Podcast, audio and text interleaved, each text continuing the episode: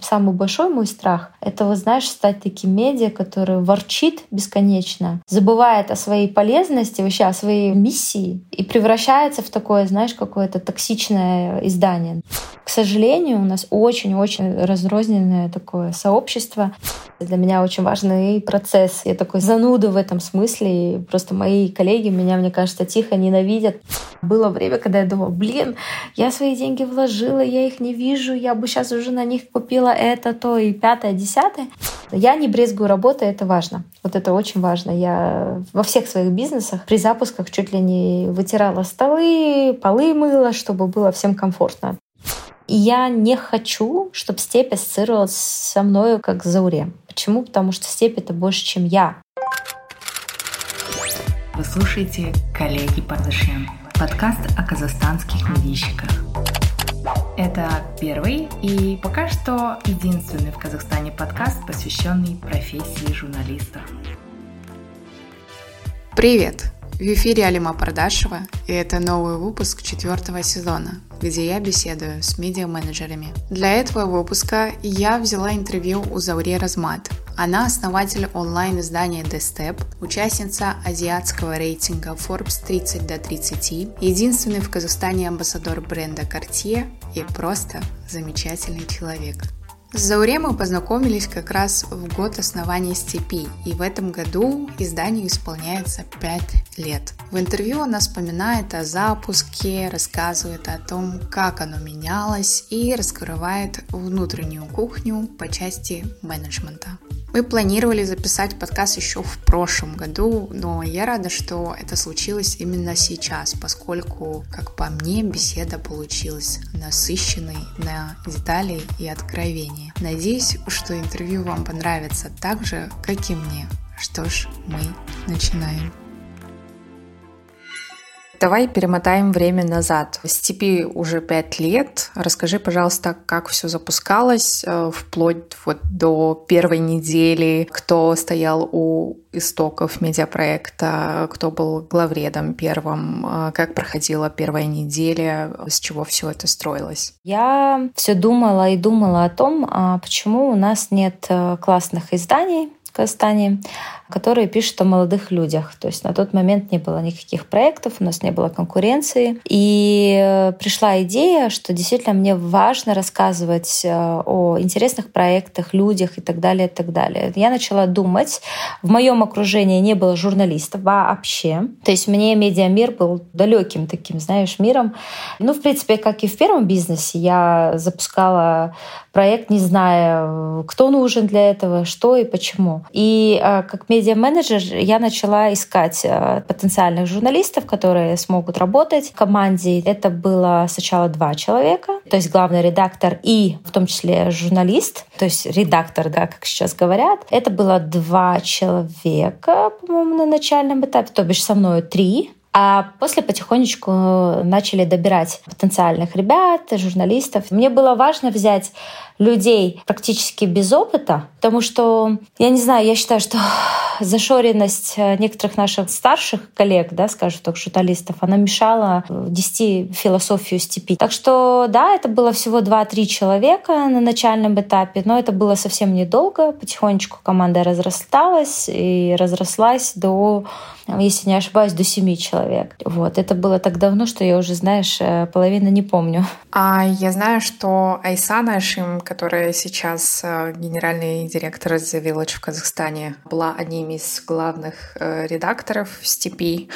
А можешь рассказать, сколько главредов в целом было? Я помню, что Евгения Сазонова была, и мы с ней тоже по одному материалу сотрудничали. Я помню, что был Данияр Косназаров. Можешь можешь э, вот как-то хронологически расставить, какие были главреды и рассказать о вкладе каждого из них?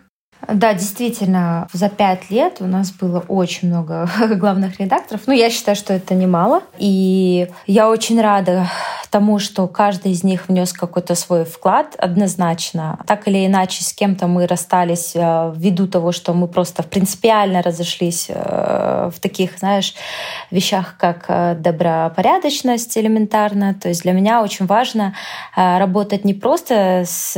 Не то чтобы с хорошими людьми, но мне важно, чтобы человек помимо своих профессиональных качеств действительно разделял наши ценности в части там стоять за команду, быть вместе с командой, не подводить команду и так далее, и так далее. В хронологическом порядке ты все правильно сказала. Так и было. А, я вот не помню точно, в какие года и как, кто менялся. Вот сейчас не буду, знаешь, там вдаваться в детали именно в части дат, но действительно каждая из них — это просто абсолютно разные люди. Я почему не люблю разделять и э, говорить о каждом отдельно э, главном редакторе, потому что я считаю, что говорить о их личных качествах я не хочу, а о профессиональных, ну, как видишь, допустим, мы очень выросли за это время, и каждый главный редактор на том или этапе, ну, ином этапе, он вносил что-то, да, свое, это однозначно.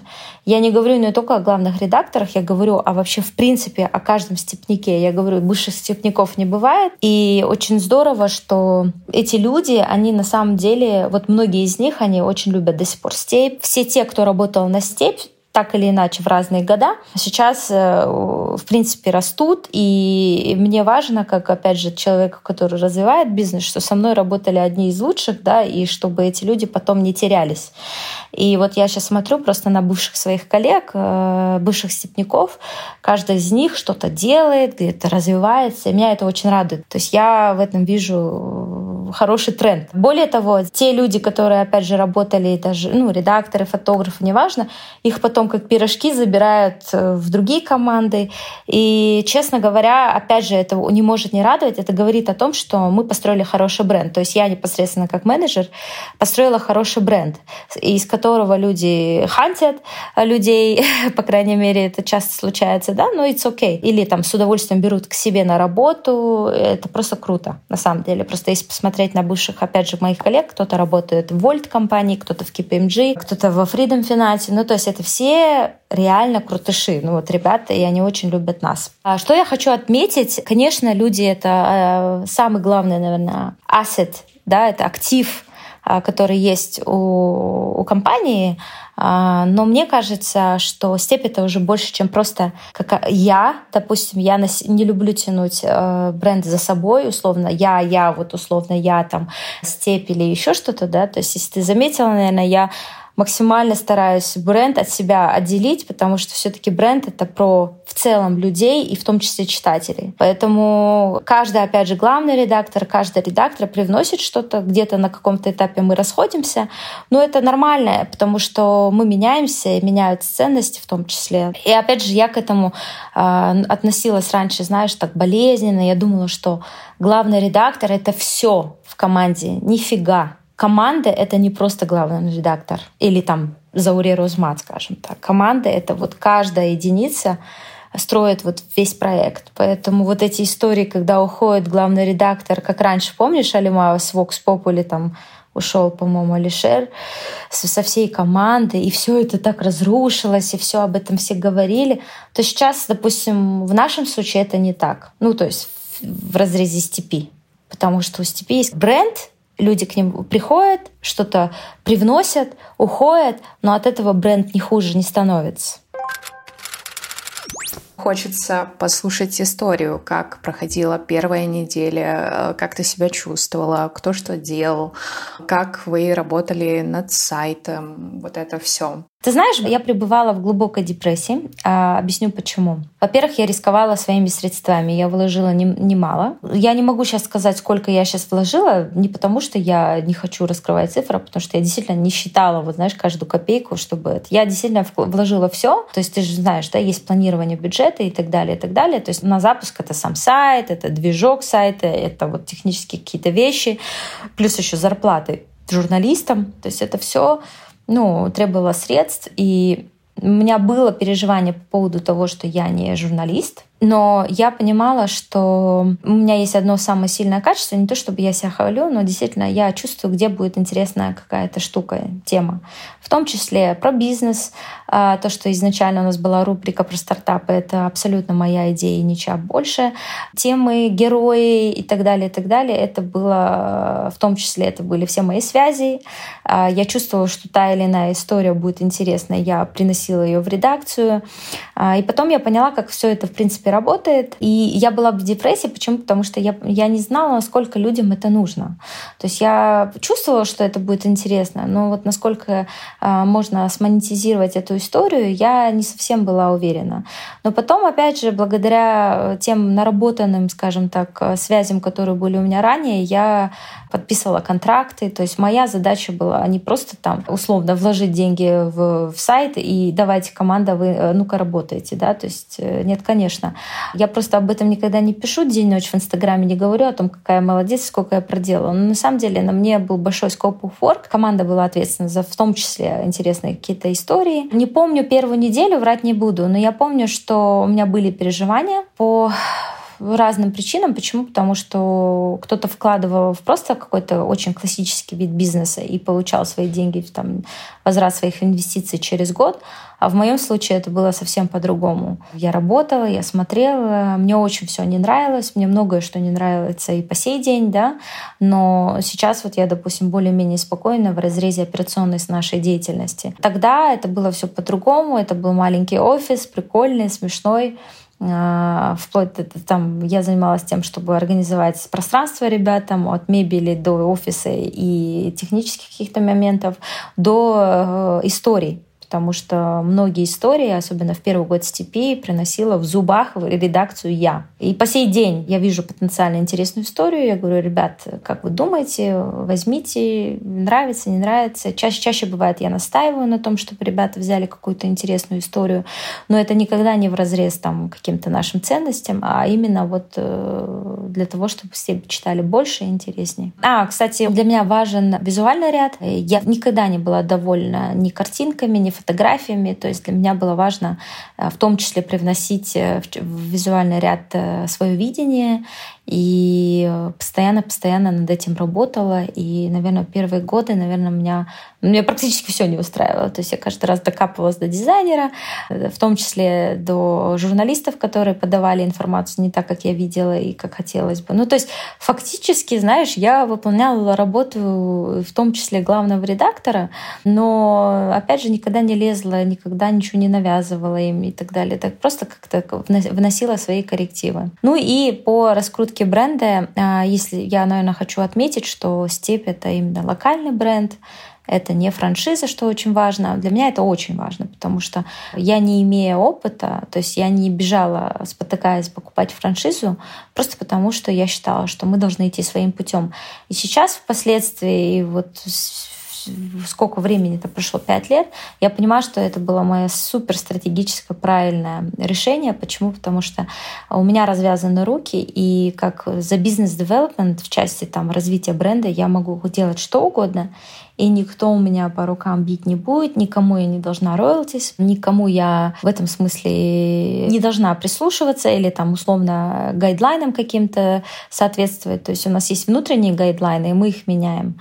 Э, ты знаешь, да, люди, журналисты творческие, мне было важно, чтобы было все очень четко. То есть менеджмент, была какая-то корпоративная культура, мне было важно, чтобы мы прописали свои гайдлайны за пять лет. У каждого любого медийного бренда, особенно за границей, есть свои гайдлайны.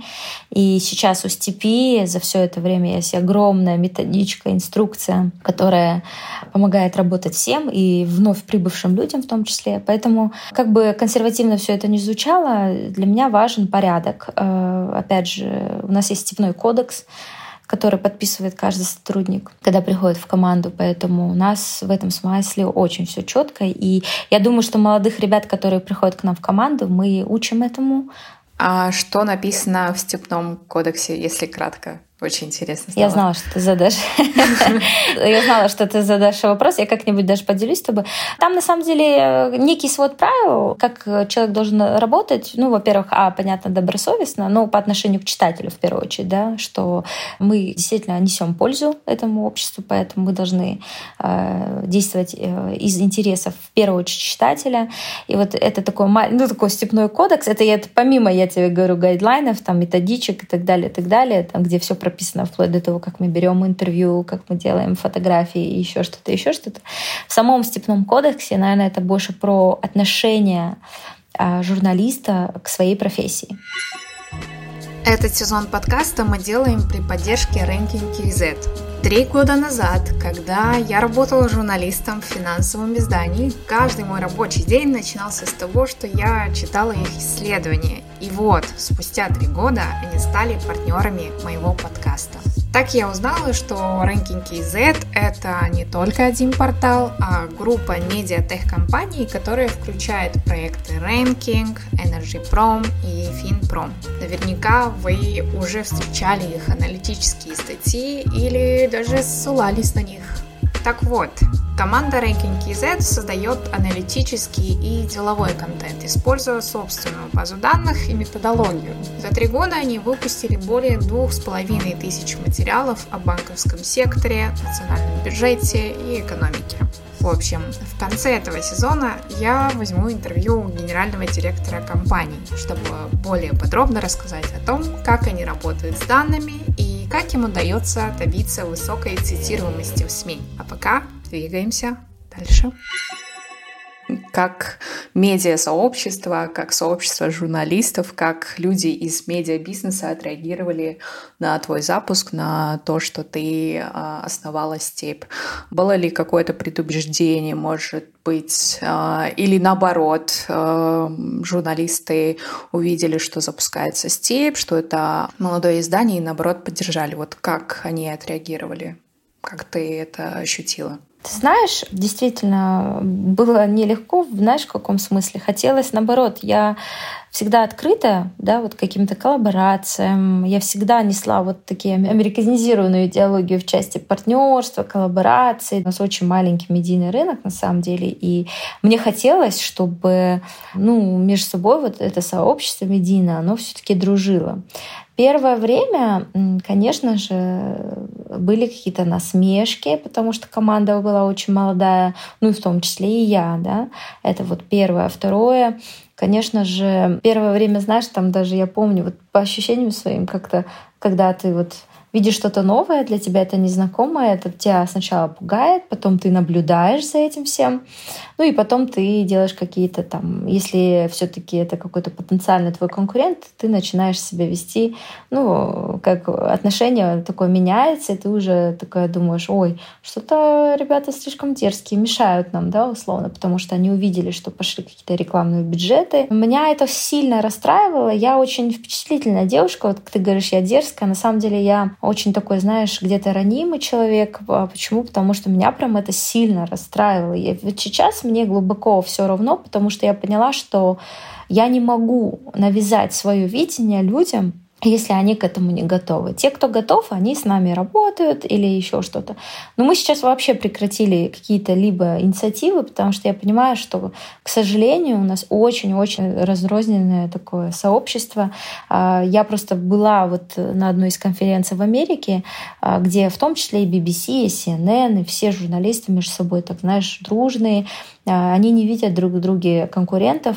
Наверное, потому что у них большой рынок. То есть, наверное, потому что они не э, понимают, что в первую очередь они журналисты, они коллеги, да, вот как называется твой подкаст, нежели какие-то кровные враги.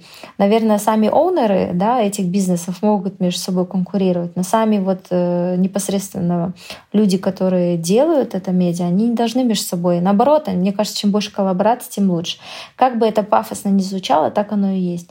И когда я видела, а мне было тогда 26 лет, и такая, знаешь, юная девчонка залезла на чужое поле, что-то там пыталась сделать и доказала, да, в последнем впоследствии, что вот мы есть, нас игнорировать невозможно.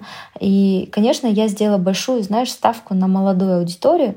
И, кстати говоря, я была именно молодая девчонка, чуть ли не первая, которая вообще всем другим девчонкам показала, что можно так делать и не надо бояться. Хочу отметить, что я многих как раз-таки вдохновила на открытие своих медиа и так далее. Да? То есть это и очень много других медиа появилось да, впоследствии, а, где девчонки вот как медиа-менеджеры. Я этому тренду рада, потому что на тот момент, когда, опять же, запускала «Степь», было очень много новостных изданий, каких-то там других, ну, я не знаю, вот, вот в, таком, в таком формате никто еще не запускался. Поэтому много было вокруг «Степи» слухов а, в разрезе того, что кто же все таки акционер, да, и никто не мог поверить, что молодая девушка сама за счет своих средств а, не родительских или там не чьих-то, я не знаю, денег запустила такой проект. Почему-то все думали, что это проект, там, не знаю, больших имен в нашей стране, но нет. Вот. И э, важно отметить, что я сделала ставку, во-первых, на девушек, то есть в команде были в основном только девчонки. Второе, я сделала ставку на именно молодую аудиторию,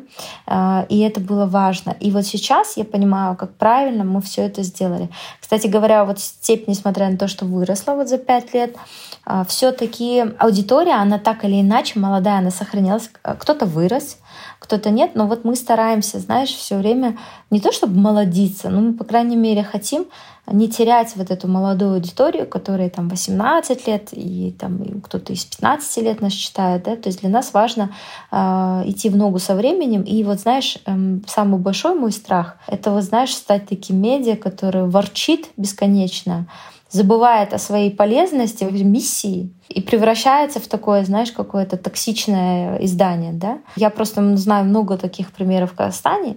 И для меня важно, и для команды в том числе, мы всегда это обсуждаем и говорим о том, что вы не забывайте, есть большая другая аудитория, которой нужно то, что делаем мы. Сообщество, ну, слушай, кто-то, кому-то мы не нравились, кому-то мы нравились, это нормально.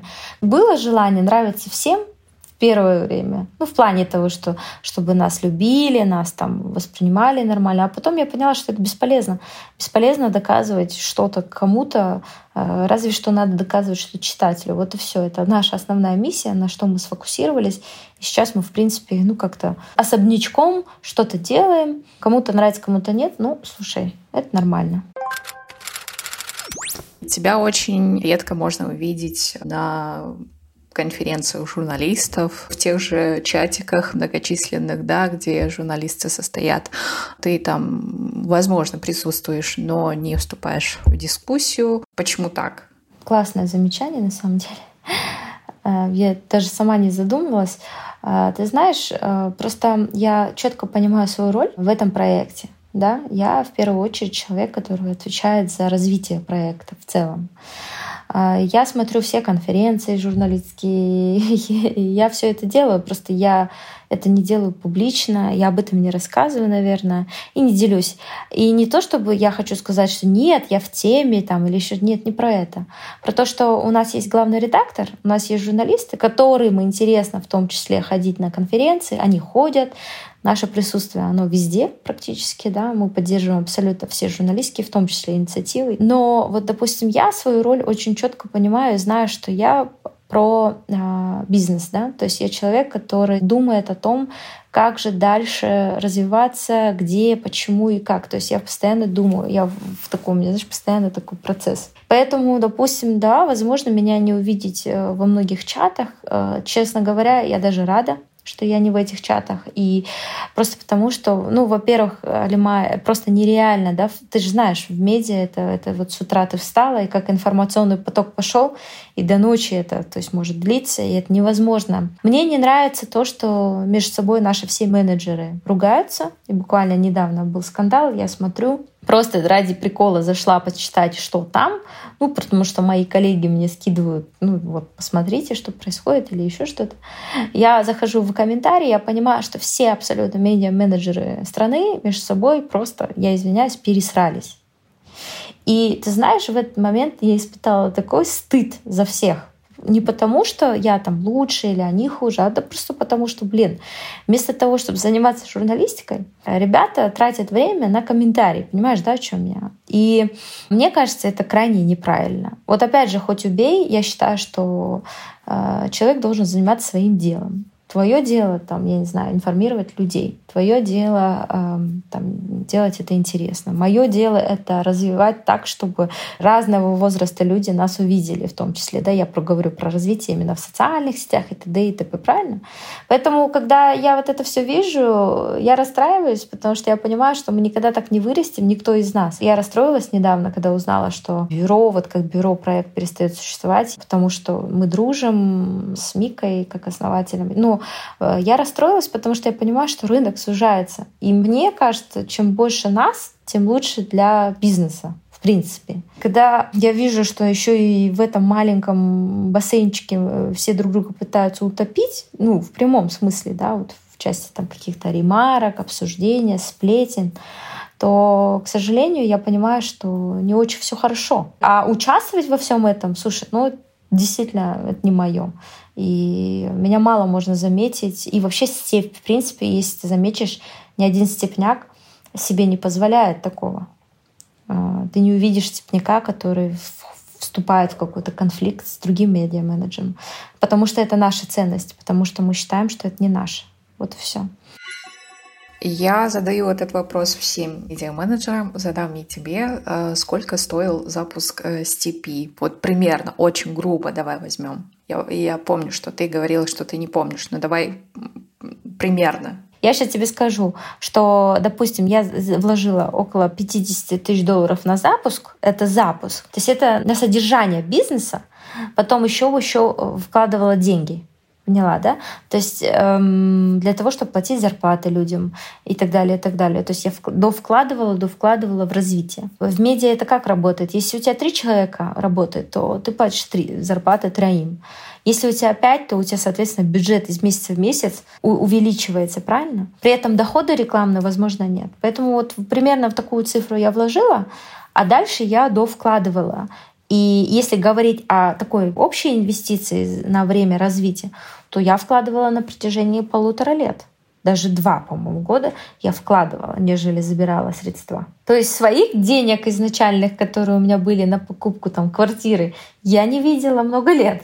А что в себя включал этот запуск? Это движок, сайт, офис, покупка мебели, потом э, зарплаты людям, дизайн, это все, все, все, это, да, стоило немаленьких денег. Но опять же, еще раз, я бы не покупала готовое решение Алима. То есть у нас сейчас свой сайт, э, у которого свои навороченные фишки, которые, опять же, стоят уже намного дороже, чем стоило изначально. Из года в год мы работаем над улучшением самого сайта. Да? То есть у нас там какие-то для журналистов уже штуки технически проработанные, которые есть только у нас. И много таких каких-то вещей. Поэтому да, это в районе этой суммы я и вложила. Но это, слушай, это небольшие деньги на самом деле для запуска такого медийного проекта. Угу. А как быстро вы окупились? Ну вот, я же говорю, здесь вот про медиа немножко другая история в плане окупаемости, да? То есть ты здесь с каждым разом должна увеличивать команду. Чтобы у тебя был хороший трафик, ты должна увеличивать команду. Чтобы увеличить команду, это дополнительные траты. Да? Я сделала запас. То есть у меня был бюджет на запуск. У меня всегда есть в резерве полгода на работу э, проекта деньги. То есть у меня нет такого, что на счету нету денег, я такая думаю, а что же завтра будет? У меня есть резерв средств, который я планирую для трат потенциальных. И я не могу сказать, что я вернула деньги через полтора года. Вот тоже будет вранье, потому что я всегда довкладывала а, в развитие бизнеса. Я потом поняла, насколько это правильно. А было время, когда я думала, блин, я свои деньги вложила, я их не вижу, я бы сейчас уже на них купила это, то и пятое, десятое. Но потом, конечно, я поняла, как все это работает. Ну, уже и вот, и, и скажу честно, наверное, мы вернули свои инвестиции фактически через... Я вернула свои инвестиции через там два с половиной-три года. И то я не могу сказать тебе точно. Почему не могу сказать тебе точно? Потому что я не веду вот этот, знаешь, Excel учет, э, где э, есть Excel, всякие таблицы, бухгалтерии и так далее, но в моем случае я в степь вкладывала немало, и вкладываю по сей день немаленькие средства. Коллеги А вот в самом начале степ — это в большей степени было про истории о предпринимателях, о стартаперах. А о чем степь сейчас? Ты знаешь, за пять лет мы так сильно поменялись, если честно потому что изначально степь была про истории про людей, не только стартапы. На сегодняшний день мы от основной концепции не ушли, но какие-то вещи мы стали делать меньше, какие-то больше. А мы еще не пришли к супер расследованиям, к которым мы стремимся. Да? Мы сейчас про, наверное, в том числе какие-то социальные вещи. Мы очень много пишем образовательного контента, а, в том числе там, начиная с самого простого, это там стипендии, то есть там, про именно образование, образование, а я имею в виду образовательного контента в части там, полового воспитания, не только, но очень много социальных тем, которые мы сейчас поднимаем, которые, как оказалось, важны людям, потому что, допустим, в 2016 году, в принципе, люди не были готовы к этому контенту. В части стартапов мы, допустим, тоже в свое время начинали просто из истории, не то что успеха, а просто писали о стартапах. А сейчас мы начали делать более проработанные материалы в части там, сравнения IT-индустрии Казахстана и там, Беларуси и так далее. То есть мы меняемся, мы растем, меняются форматы и подача. То есть степь сейчас это, опять же, концепция та же, но, наверное, с более углубленным подходом, наверное, и с учетом реально интересов аудитории. При этом, конечно, мы не впадаем там в историю, если посмотреть там на Google аналитику, что интересно народу читать, мы не даем им фастфуд, но мы, по крайней мере, видим, что есть запрос на какие-то определенные темы, которые мы не можем игнорировать, понимаешь? И сейчас вот, да, степь это, наверное, про не только уже, мы больше, чем просто локальная медиа, наверное, это больше, наверное, и в том числе азиатская какая-то история, потому что нас считают и в Узбекистане, и в Кыргызстане. Мы поднимаем разные темы, стараемся, по крайней мере, вот. Ты сказала, что у вас читают в Узбекистане, в соседних странах. А планируешь ли ты продавать франшизу, в целом упаковывать э, степь как бизнес и расширять зону присутствия? Отвечая да, на твой вопрос, вот помнишь, когда я говорила про то, что люди хотели вложить в меня деньги?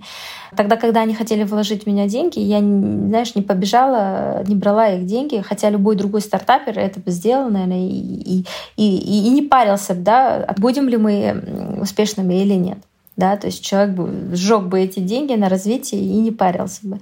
У меня подход другой. Я пока не убежусь в бизнес-модели, я никуда не иду. Было, знаешь, вот это какое-то качало меня очень сильно там на третий год, э, степи четвертый, что-то мне хотелось какого-то крупного, быстрого ну, там, развития. Прям, знаешь, вот, ну, прям несло меня. И от того, что меня несло, команда не успевала, где-то, вот, знаешь, какой-то такой мисконнект был. Сейчас у меня есть предложение от э, Узбекистана, чтобы я запустилась в Узбекистане. Но, опять же, так как я очень ответственный человек и к чужим деньгам, которые собираются вкладывать, отношусь ответственно, я все-таки взвешиваю очень сильно риски.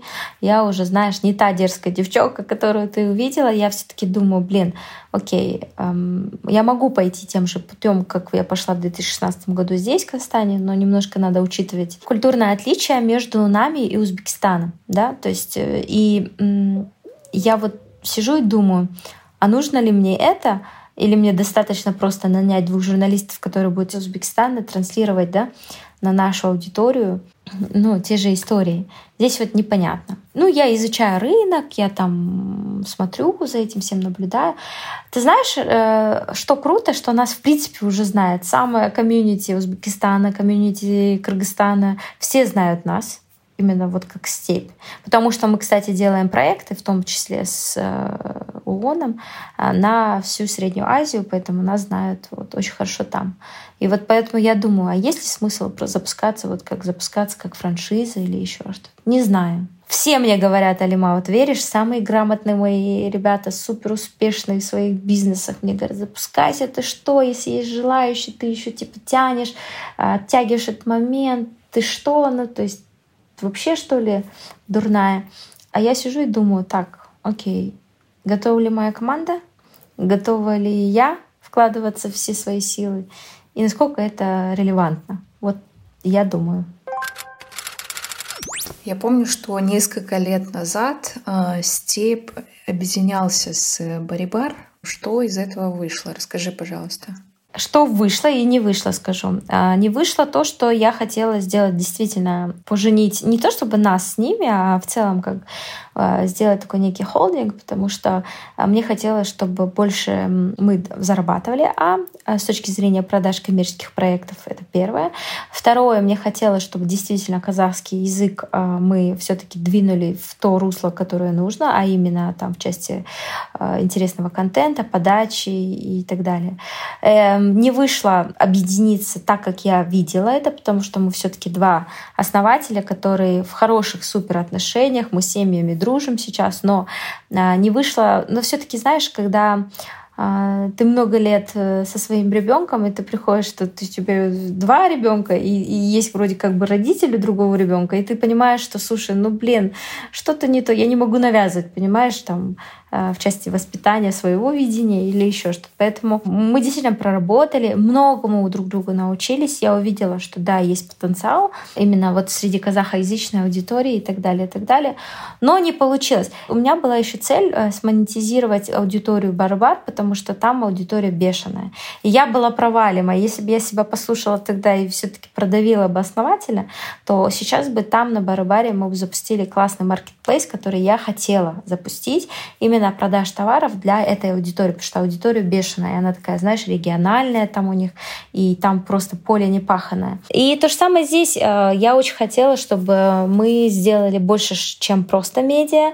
Все-таки я думаю, что нам надо научиться, Алима, наверное, ты согласишься, э, в этой профессии надо научиться монетизировать э, медиа не только путем просто рекламных интеграций, да, а все-таки научиться делать что-то больше, да, то есть это либо marketplace в самом медиа, очень рабочая тема, там подписки, да, продавать или еще что-то, еще что-то. То есть это вечная проблема, которая есть у медиа-менеджеров, но никто не знает, что делать с этим. Поэтому я думала, почему бы на Барбаре не запустить товары для аудитории, которые у них есть. Это были бы mass товары, да, не какие-то luxury, еще что. То есть там аудитория такая довольно-таки простая, но при этом большая. И я думала об этом. Ну, опять же, founder, видишь, я же не могу им диктовать или предлагать, или навязывать свои идеи. Founder решил, что это ему не нужно. И вообще сейчас еще дополнительно другим бизнесом занимается. Мы над ним смеемся, но он, он почему-то ушел э, в аграрную индустрию. Но это его выбор, поэтому вот. А так, э, однозначно наша редакция многому друг другу научились. Абсолютно, я тебе могу сказать точно. В том числе э, я выстраивала коммерческие продажи, и мне понравилось, как мы научили их в том числе там, продавать совместно с нами коллеги Пардашян. Ты сама подвела к вопросу о монетизации. Расскажи, пожалуйста, на чем сейчас зарабатывает степь? Вот просто на пальцах кратко, а, что больше приносит прибыли, что меньше, какие каналы в целом есть? В плане монетизации все очень просто в части именно каких-то классических каналов продаж, да, то есть у нас есть коммерческий отдел, а, есть э, нативные редакторы, это люди, которые выполняют коммерческие заказы наши. Все просто как и у всех, наверное, но я всегда позиционирую нас больше, чем просто редакция или просто, знаешь, как онлайн-издание одно. То есть мы все-таки бренд, и мы, у нас компетенций очень много. Это, опять же, не про расфокус, но в том числе, ну, я считаю, что вот в период пандемии мы показали в отличие от многих медиа, э, каким-то образом мы были в плюсе да, то есть хотя для меня это было очень странно, и хотя я переживала, что мы просядем очень сильно. Вот. А что мы делаем? Мы делаем помимо рекламных интеграций и так далее на сайте, мы все-таки еще очень много делаем в сторонней работы. Она так или иначе касается нашей работы. Это не просто услуги копирайтинга, это все-таки услуги креативные какие-то, в том числе копирайтинг. А мы делаем на заказ работу для многих брендов, и это наш дополнительный источник дохода, который, как оказалось, опять же важен в период особенно пандемии. Вот, нам удалось э, как диверсифицироваться, потому что иначе мы просто не выжили, потому что в какой-то момент бренды поставили на паузу все рекламные какие-то выпуски. Ну да, потому что это было неуместно. Знаешь, народ болеет и умирает от коронавируса, а мы тут, знаешь, там, ну привет, да, там со своей рекламой какой-то. Вот. Доля там нативной рекламы или там баннерку мы не продаем вообще практически, ну, то есть совсем чуть-чуть, там пиар-статьи и ну, если давать разбивку, да, это все есть. Вот. Но а, такие большие проекты, в том числе и выставки, мы делаем на заказ людям, и на этом мы монетизируемся. Но мы не уходим, мы не предаем свою профессию, да, в части того, что, типа, идти делать какие-то, условно, event ы, да, luxury. Ты же знаешь, многие там глянцевые журналы это делают или еще что-то. Мы этим не занимаемся, потому что фокус наш вообще в другом. Вот. И мы работаем очень много, в том числе один из клиентов это ООН, но у них очень много активностей, и мы делаем что-то либо для них, а, либо вместе с ними, вплоть до hiring а, знаешь.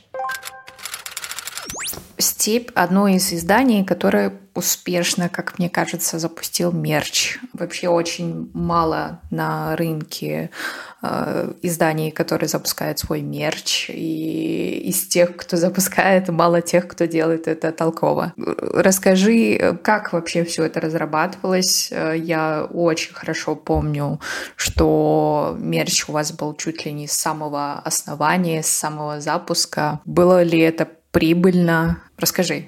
Мне кажется, после нашего подкаста все послушают и подумают, ну нафиг, не пойду в медиа. Потому что я скажу, что нет.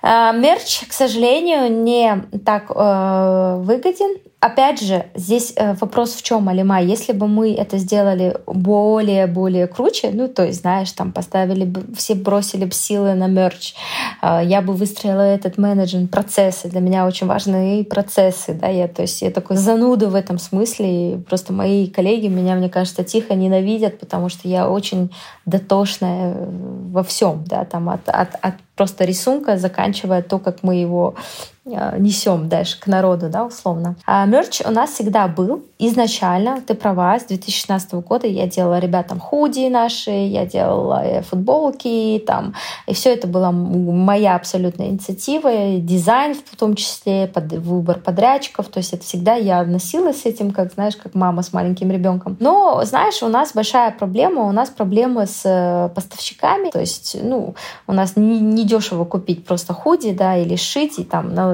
какой-то логотип э, сверху наложить. Все это вообще по итогу получается какая-то невыгодная история, и ты думаешь, а зачем это делать, да? А, но так вышло, что вот самый такой, наверное, success story, я бы сказала, наш вот э, за все годы существования степи, это вот наши футболки, помнишь, да, в рамках выставки Step Woman. Причем самое интересное, что я заметила, все остальные медиа дарят на своих выставках какой-то мерч или еще что-то. Недавно была выставка в том числе, и, и они как бы дарили бесплатно. А, мне кажется, это нехорошая история, потому что человек должен а, платить за что-то, чтобы ценил, да, условно, э, этот, эту футболочку или там, неважно. И так вышло, что за эти годы все как-то хотели вот быть частью, не то чтобы у нас степной есть комьюнити, но при этом как-то я всегда думала, что люди не хотят носить там условно там худи люди с огромным логотипом просто степи. Я всегда думала так, а может быть здесь буковку просто «С» сделать, чтобы если тебя зовут Санжара или Санья, ты носила бы в любом случае, да, там, ну, как-то так. И я все время думала так, чтобы было людям интересно. И действительно, у меня все мои друзья мне говорили, почему ты нам не даришь там ваши классные футболки с буковкой «С», с худи там. А кто-то говорил, да, я готов заплатить за это. Но я как-то, знаешь, к этому относилась, ну, так, знаешь, поскольку постольку, я говорила, ну, сори, у нас нет, у нас была лимитка, все.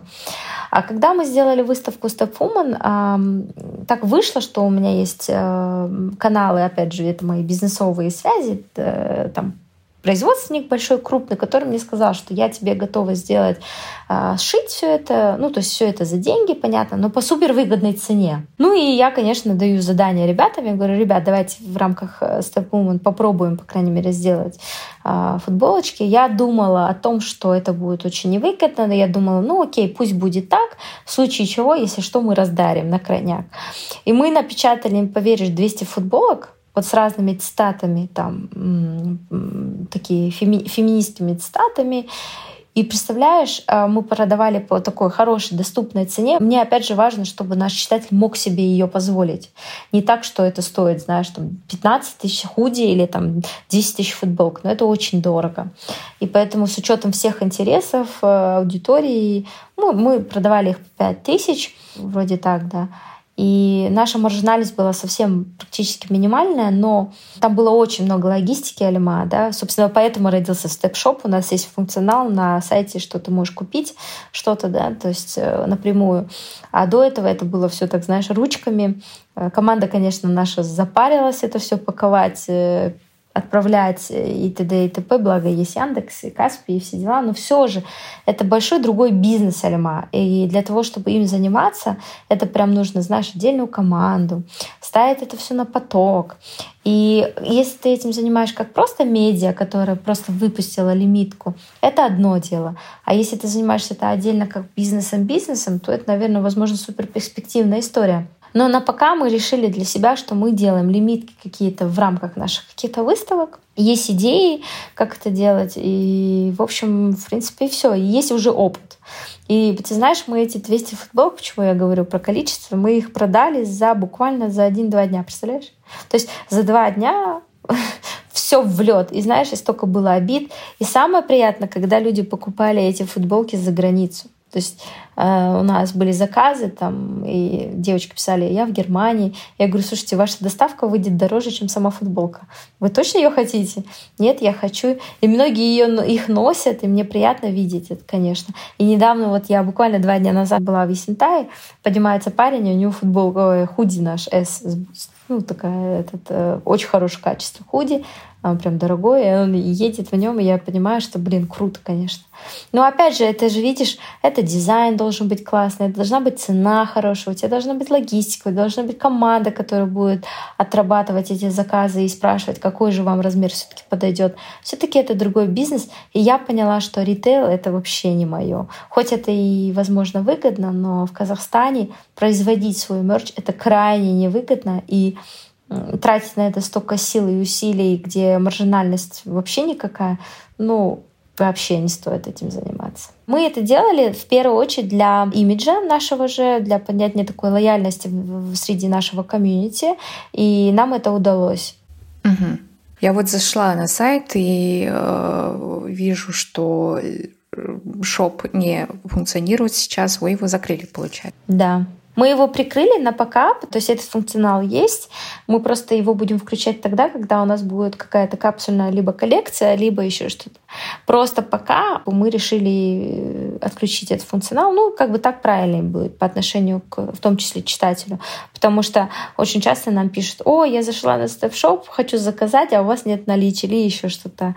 А этим, опять же, надо заниматься отдельно. Мы такие, ну окей, пока прикроем лавочку для того, чтобы с новыми силами во время какой-нибудь нашей очередной выставки, а у нас, кстати говоря, э, в KPI, э, вот в части бизнес-развития проекта и бренда, у нас стоит раз в год э, минимум какое-нибудь классное мероприятие, а именно которое будет нести какую-то пользу обществу, это раз, и б, это будет интересно. В следующем году планируем весной сделать классную выставку, и в рамках нее мы будем продавать мерч талантливых иллюстраторов, которые люди смогут приобрести так как онлайн, так и офлайн.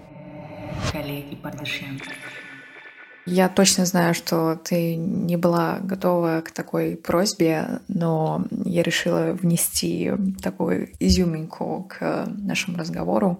Можешь, пожалуйста, напеть одну из любимых песен э, Бритни Спирс? Я так и знала. Я знала, что это будет Бритни Спирс, потому что в детстве меня называли Бритни. Это, конечно, coming out такой серьезный на всю аудиторию, потому что у меня в детстве была кличка Бритни Спирс. Я была просто какой-то безумная ее фанатка. У меня даже были однажды билеты в Лондон на ее концерт, но мне не удалось долететь до Лондона.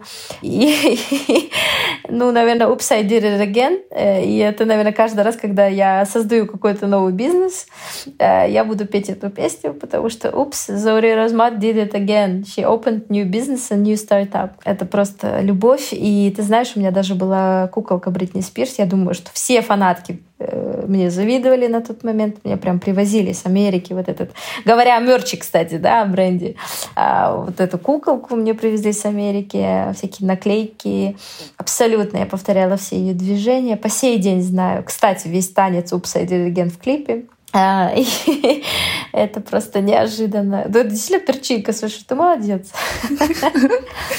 Давай, э, припев. А, ты, наверное, тоже была фанаткой. А, нет, но я, я знаю, даже что ты была I think. I did it again. I made you believe we're more than just friends. Oh, baby. И там что-то Oops, I did it, did it again. I played with your heart. Что-то, что-то. И, короче, в общем, да. Вот. На самом деле я фанатка всех. И я I was born, ну, там всякие I was born to make you happy, вот эта песня. Слушай, блин, я знаю наизусть эти песни, если уж на то пошло, но просто сейчас слова могу их переврать, конечно. Блин, супер приятно, что ты вспомнила про Бритни. Ты можешь вспомнить и рассказать, э, как прошел последний тимбилдинг, э, степной тимбилдинг? Мы ходили в горы, пошли на вот... Э, я все давно хотела, это горельник, да? На горельник пойти. И как раз я предложила ребятам, я была сразу после ковида, но мне было важно сходить с ребятами, потому что для них это тоже важно. Вот. Мы пошли и как-то трушно поговорили с друг другом, что нам нужно сделать, что нам не нужно делать. Мы говорили об улучшении нашего, в том числе технически сайта. Ну, то есть мы постоянно над этим работаем. Опять же, вы знаешь, самый мой большой алима страх — это в том, что мы можем, вот знаешь, остановить и радоваться тому, что есть. Вот я собой никогда не довольна. Хоть я буду выглядеть шикарно, у меня нет вот, что я проснулась, я такая, ой, ребята, вот посмотрите, я прекрасна, погода прекрасная, там, там условно, понимаешь? Так же и в бизнесе. Я никогда не, не, не довольна процессом. Вот никогда.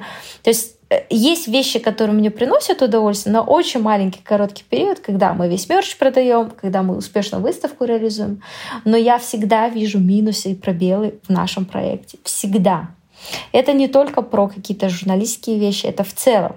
Про то, как мы нанимаем людей на работу, про то, как мы с ними беседуем, про то, как мы проводим с ними тимбилдинги и так далее, и так далее. Вот сейчас я вот просто особенно понимаю, что э, тимбилдинги важны, но опять же, это был healthy тимбилдинг, это не был бар, там условно, иногда им хочется. Они, знаешь, что круто? У нас есть плеяда степняков, особенно один костяк, который, представляешь, они были одного возраста в свое время, когда они к нам пришли да, в степь. И сейчас они по сей день, вот ни больше, ни меньше дружат, хоть они уже на разных работах, помнишь, я говорила, все успешны, и, и они, я, они делятся каждый день там, или каждый выходный в сторис, как они гуляют, они в барах, все до единого степняки, и меня так душа радуется, я думаю, блин, я что-то сделала правильно, раз они по сей день дружат. У нас вообще нет токсичной атмосферы в, в команде, э, и все дружат. И, допустим, то, что тимбилдинг был вот инициированный, скажем так, мною переход на горельник, мне хотелось, чтобы ребята э, те, кто вообще засел за компьютером, немножко развеялись, прошлись пешком, что-нибудь сделали для своего тела. Но они между собой тусуются в барах. Я с ними не тусуюсь, потому что это не моя ценность, и мне, я понимаю, что это будет просто ради них, и я не могу себе врать. То есть я не могу делать вид, что мне это интересно. И они даже меня не трогают в этом смысле. Но все, что касается каких-то совместных походов, выездов, вылазок, поход на выставки, мы это делаем вместе. Вот смотри, когда ты э, только запускаешь какой-то проект, э, всегда больше времени ты делаешь руками. То есть э, в некоторых э, изданиях по сей день медиа-менеджер может редактировать текст или как-то участвовать э, в операционной деятельности издания, да. Но со временем, конечно же, э, когда все эти процессы налаживаются, обычно медиа-менеджер уже занимается другими вещами. Вот чем ты сейчас занимаешься конкретно в степи? Это найм, это финансы, это партнерство. Вот что просто э, в плане функций ты можешь рассказать? Слушай, когда я начинала вообще степь, я занималась абсолютно всем. Сама физически составляла э, договора. Я физически возила, создавала вот эти все процессы, да, то есть, ну, то есть от, от там просто привести реквизит или еще что-то до заканчивая там просто, я не знаю, чем. Короче, я была сама себе, как говорится, наемный сотрудник, стажер, менеджер, короче, неважно. Я не брезгую работой, это важно. Вот это очень важно. Я во всех своих бизнесах при запусках чуть ли не вытирала столы, полы мыла, чтобы было всем комфортно. То есть, мне кажется, любой а, фаундер должен через это пройти, и это круто. Сейчас я полностью вышла из операционной деятельности STP, абсолютно. Но, так как я контрол где-то фрик, раньше была вообще каким-то ужасным контрол-фриком, сейчас я поспокойнее как-то отпустила все процессы, потому что я, я знаешь, Альма, я наконец выстроила все процессы так, не то чтобы мне нравится, а по крайней мере каждый знает, за что он ответственен и где, ну и куда ему нужно идти. Я сейчас э, ответственна за, конечно, финансы это абсолютно всегда на мне. Я никогда никому это не доверяла, да, потому что все-таки это про бизнес и про еще что-то. А второй момент э, полностью за партнерские отношения какие-то, которые поступают с запросами ко мне. Конечно же, я веду какие-то переговоры по сей день, а, но в основном а сейчас этим занимается полностью гендиректор степи, и я вообще в операционной деятельности стараюсь не лезть, я стараюсь доверять, и я вижу в этом большой плюс, что в какой-то момент я отпустила вот этот контроль, э, и это в итоге сыграло ну, со мной хорошую шутку, ну, как, как говорится, не плохую шутку, а хорошую, да, скажем так, потому что люди почувствовали свободу, они знают, э, что нужно делать, как нужно делать, когда нужно делать, и еще что-то, еще что-то.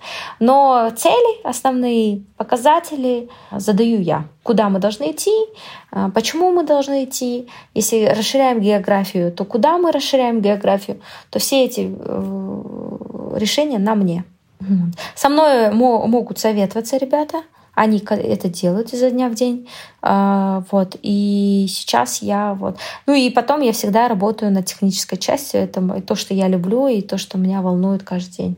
Угу. А кто генеральный директор? Уточни, пожалуйста. А у нас гендиректор так интересно, многие из а, людей а, по сей день, основатели, держатся за свое кресло до конца. Для основателя самый болезненный процесс — отдать гендирство. Это вот, наверное, не только в Казахстане, вообще в мире считается, основатели до конца будут держаться за свое кресло и переживать э, за то, кто будет гендиректором. Ну, то есть так как как так, если не она или не он? Да? В моем случае я, еще раз повторюсь, я не хочу, чтобы степь ассоциировалась со мной как Зауре. Почему? Потому что степь это больше, чем я, еще раз повторюсь, и буду это говорить. Я намеренно перестала делиться нашими материалами или еще чем-то, потому что я хочу, чтобы бренд был и после меня, э, и через 10, и 20 лет. То есть моя задача такая. Самый большой комплимент — это когда человек приходит и говорит, я люблю, ну, я знаю степь и так далее. Мы такие, вау, классно. А, то есть человек знает меня, не знает Алима. Это самый большой комплимент, потому что я понимаю, что я все делаю так, как правильно. Мне не нужно, чтобы меня знали. И мне нужно, чтобы знали бренд. Все. И это, наверное, что-то не похоже, потому что у нас все в основном к себе привязывают что-то и хотят, чтобы вот, знаете меня, вот я, я, я и все.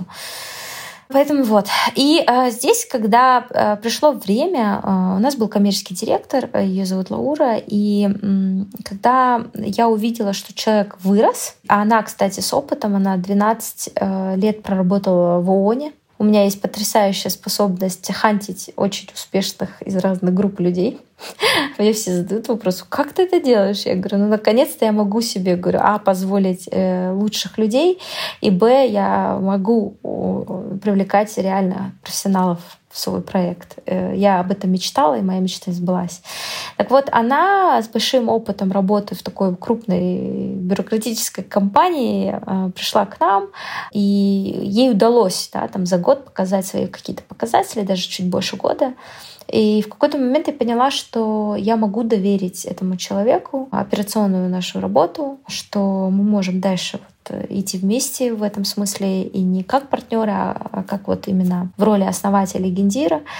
И ты знаешь, я довольна. И я сейчас наблюдаю, я понимаю, что ей удалось а, выстроить коммуникации с ребятами. Это очень важно, да. То есть Гендир — это в первую очередь друг а, ребятам, она защищает их передо мной, меня там где-то этот перед ними. Ну, короче, там вот, в общем, все сложилось.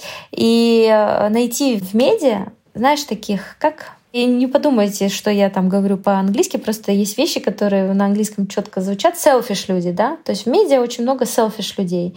Все хотят быть звездой. Знаешь, вот все хотят э, чтобы их знали. Э, главные редактора — это вообще отдельная история. Это всегда самовлюбленные. Ну, э, я не хочу обвинить всех, но в основном я хочу сказать, что вместо того, чтобы реально заниматься делом, многие, к сожалению, люди, которых я знаю, они повернуты на свои личности э, и тянут на себя одеяло и стараются тянуть там, где надо, не надо, короче, без разбору. Вот. И э, я не то, что я сама не selfish, э, не самовлюбленная, хотя, знаешь, там кто как может воспринимать мой Инстаграм, но тем не менее. И поэтому я всегда хвалю в первую очередь команду, а не себя. Если ты заметила, да, я всегда говорю, что степники молодцы, там это вот они, там и т.д. и т.п.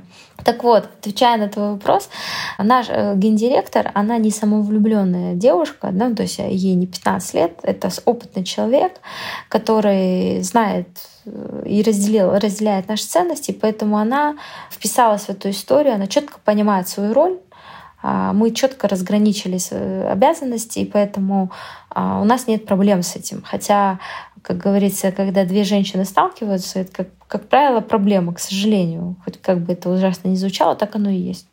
Поэтому вот как-то так. Коллеги Пардашенко. Во многих интервью с тобой очень часто говорят э, про успех и практически нет ничего про факапы. Они были, например, материал недавний. Э, я помню, что возмущались алматинцы материалу про то, как живут люди ниже Ташкентской. Я помню, что это не понравилось многим. Вот. Э, из этого сразу два вопроса. Какие факапы ты помнишь и можешь рассказать? Э, и второе, э, какая политика у степи э, к ошибкам? Вы их просто сносите и, как это обычно делают, и просто делаете вид, что ничего не было, все забудьте?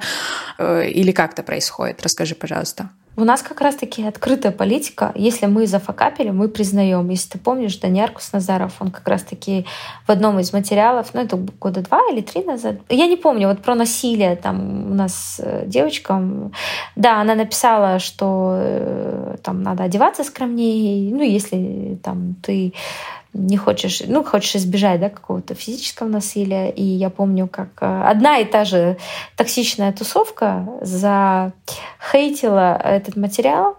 Э, но, с одной стороны, они правы, а с другой стороны, как бы э, с нашей стороны был недочет, это факт, просто потому что не доглядели, да, скажем так, не, ну, чуть неправильно подали и, и, и т.д. и т.п.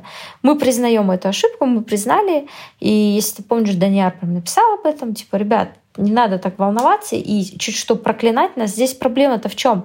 А, когда кто-то факапит, э, во-первых, нужно, а, признавать, а, б, ну, как минимум, не хейтить, да? Ну, допустим, там начали писать, да пусть эта девушка чуть ли не сама будет изнасилована. Представляешь, то есть про редакторку, да, которая написала этот материал.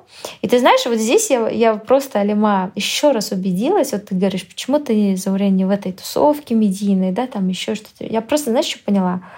Что эта медийная тусовка ничем не лучше тех, кто пишет ерунду. Я имею в виду не журналистов, а людей. Вот в комментариях вот бывает же люди в Фейсбуке ругаются между собой.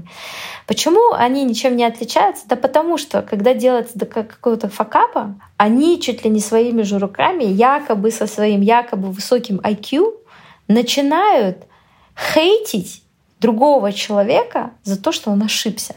И для меня это, это просто, я еще раз убедилась в том, что какая бы ты ни начитанная ни была, или такая молодец, умничка, все дела, если у тебя нет вот этой эмпатии к человеку, ну, то есть, ну, такого, знаешь, понимания как-то, ну, ошибся, ошибся, помоги, да, человеку исправиться, они начинают вместо этого впадать вот в какую-то э, вот это токсичное разбирательство между собой. Я понимаю, что а чем ты лучше, собственно? Тем, что у тебя просто звание журналист, Да грош цена тебе после этого, да?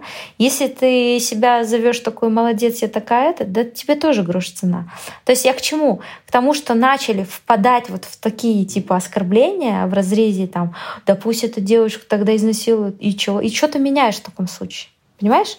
Ну, короче, я к тому, что крайне мне не нравится эм, вот это, опять же, вот это токсичность, вместо того, чтобы напиши в личку, напиши, слушай, блин, там, условно, там, главному редактору, да, типа, слушай, привет, ты там может, подправишь, да, ну, типа, там явно какая-то, может, вы не увидели, да, ну, то есть как-то так показать человеку, что, слушай, вот я есть, я профессионал, я готов тебе помочь, если тебе надо. А у нас как привыкли? Чуть что? У себя там кричать, нет, мы все-таки молодцы, а все дураки вокруг, и т.д. Вот эти крайности, Алима, меня они так достали в нас, в нас в стране.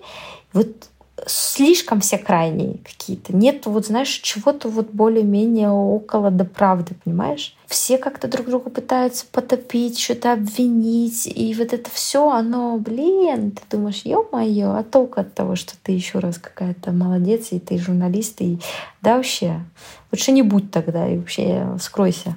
Поэтому не, мы технично никогда ничего не удаляем. У нас были кейсы, когда как раз-таки один из наших главных редакторов вечно в, в социальных сетях ругалась со всеми вокруг. И, собственно, мы поэтому расстались. Да? То есть э, это не моя ценность как фаундера, а это не ценность компании, поэтому мы и расстались. Причем мы расстаемся очень быстро, без всяких каких-то этих качаний прелюдий. И в основном мы расстаемся очень хорошо, практически со всеми. А, за исключением вот э, некоторых людей, ну, как бы, опять же, это, опять же, их миссия выполнена, все свободны, да, условно. Вот такое отношение у нас к команде, к, другим сотрудникам. То есть, ну, так получилось, ну, все, двигаемся дальше. И поэтому, когда я вижу э, э, такие факапы с нашей стороны, э, а мы допускаем их, и это нормально, мне кажется, потому что, ну, странно было бы быть идеальными, или там не иде... ну, мы не идеальны ни разу, но я в целом, то мы признаем, мы либо э, материал снимаем, ну, опять же, с каким-то объяснением. А слушай, вот то, что ты привела в пример про Ниже Ташкентский, слушай, ну, это, блин, в обиходе люди об этом говорят, да? То есть э, мы просто об это, это озвучили и показали. Э, там люди разделились на две, на две ну, как бы команды, скажем так, да, с разным мнением. Кто-то сказал, ну да, это так, а кто-то начал обижаться. Ну, опять же, ну, слушай, ну, не угодили кому-то, ну да, бывает, но это не факап. Ну, я не признаю этот факап. Вот предыдущий факап с насилием, возможно, да, это, в смысле, да, это факап был. Сколько стоит рекламный пост э, в Инстаграме Зори? Миллион тенге. Угу. А я посмотрела твое выступление э, в TEDx и там звучала фраза, что «мечтай, учись, благодари» — три слова, которые двигают тебя вперед. Вопрос, о чем ты мечтаешь сейчас, э, чему ты учишься и кого или что благодаришь. Вот как раз-таки можно с конца начну. Я благодарю всех тех людей, которые были в моей жизни. Это абсолютно все мои учителя. Даже те, кто сделал мне больно, так или иначе. Ну, мне тогда на тот момент казалось, что это больно, что это так обидно. А, это все мои такие, блин, знаешь, кто они? Они мои мотиваторы. Вот просто э, из-за них я многого добилась в своей жизни. А, это первое. А, я благодарю их всех. Благодарю тех, кто так или иначе разделяют, э, опять же, не только мои ценности, но мои взгляды на жизнь. А, они у меня меняются из года в год, мое отношение ко всему меняется, поэтому я просто говорю спасибо им. Что касается... Ты знаешь, вот по поводу всякой такой мудрости, мечтай, учись, там, благодари. Я действительно такой человек, э, то есть это не пафос какой-то. Э, я просто сейчас прохожу... Я учусь, кстати, вот плавно перехожу к учиться. И у меня сейчас уроки по становке постановки речи, да, правильно, а, голос. То есть мне важно, чтобы меня было приятно слышать, слушать. И мы с моим учителем там разбираем там условно психотипы, и она говорит, она говорит, вот как ты хочешь звучать? Я говорю, ну, так, я сейчас себя чувствую? Она говорит, а как ты себя чувствуешь? Я говорю, я себя чувствую супер умиротворенно, мне все нравится, никто не бесит, э, и вообще, ну, то есть я вообще, мне, мне все, я, я вот в дзене никому ничего не хочу доказывать, говорить, что я там хорошая тоже никому, то есть мне все прям вот супер устраивает. Она говорит, ну слушай, у тебя говорит, вообще говорит, у тебя сам голос, говорит, голос мудреца. Вот ты говорит, ну то есть, опять же, это не про то, что я мудрая, а про то, что про то, что э, когда говорят мудрецы, они говорят спокойно, там условно э, размеренно. Я еще не говорю размеренно, но я действительно во многих своих интервью звучу так, э, или там даже видео, которое недавно коллаборационно сняли, я там, знаешь, такая спокойная. И вот, в общем, я учусь, наверное, А, любить жизнь. А, и, и действительно у меня, я вот отвечаю на твой вопрос очень так знаешь, спокойно, красиво, мудро.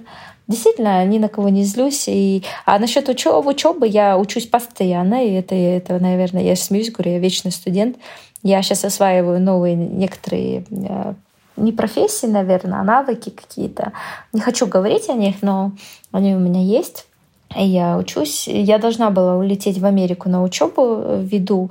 Э, меня отобрали из Казахстана э, на одну программу очень классную. И я должна была вот в период пандемии уехать. В общем, откладывается, откладывается эта история. И, ну, дай бог, весной полечу. Я вообще всегда транслирую эту мысль. Я хочу, чтобы все учились постоянно, потому что учеба для меня это что-то такое, знаешь, недостижимое и одновременно то, что приносит удовольствие. Почему недостижимо? Потому что у меня очень много обязательств. А то у меня ребенок был на руках, мне не было времени просто окунуться в мир студенчества. А то у меня еще что-то. Сейчас у меня работа, и поэтому для меня учеба это какой-то, знаешь, getaway, да, чтобы я там побыла одна с собой, с книжками, и для меня учеба это такая роскошь большая. Вот. Сколково скоро снова э, буду учить там один курс, ну, обучаться. В общем, вот. А насчет мечтать, э, ты знаешь, мечтать нужно всегда. Э, если ты заметила, мы с годами перестаем мечтать. То есть в детстве, мы, помнишь, мечтали обо всем, там, начиная от просто элементарных каких-то вещей. Там, хочу куколку, хочу там, ну, я не знаю, там, кто что, да, хотел. А сейчас мы с каждым разом все меньше и меньше мечтаем, потому что достигаем чего-то. И я поймала себя на мысли, что действительно я перестала мечтать. И в смысле, как перестала? Я все время что-то хочу. И я, кстати, все время вот то, что хочу и мечтаю, называю почему-то мечта. То есть мне многие говорят, ну это же ты просто хочешь. Ну, то есть достижимое и, или недостижимое, то есть это мечта, а вот то, что достижимое, это не мечта, а цель. Я всегда говорю, что это мечта, ну, допустим, я мечтаю о том, чтобы мы действительно были среднеазиатским. Вот я, э, если в разрезе проекта я хочу, чтобы мы были среднеазиатским а, большим таким медиа-проектом, а, дай бог к этому мы придем. Делаем ли мы что-то для этого? Да. Э, усердно ли мы это делаем? Возможно, нет. Но все же есть какая-то... Это такая мечта пока, да. Целью будет просто выстраивать стратегии и так далее. Что касается моих личных э, мечт, это, наверное, Короче, я мечтаю сделать что-то такое большое, полезное для нашей не только страны, вообще для нашего общества. Я хочу, чтобы, опять же, э, это было не так, что вот, молодец, какая Зауре Розмат сделала что-то. Это действительно было что-то полезное. И я мечтаю прожить так жизнь, чтобы, если и вспоминали, то за какие-то конкретные хорошие дела — а, которые как-то иначе и так или иначе помогли улучшить жизнь людей. Это вот моя мечта, наверное. Она такая большая, она такая миссия э, нелегкая, но все же. Вот. Я мечтаю никогда не терять интерес э, к тому, что я делаю. Это важно.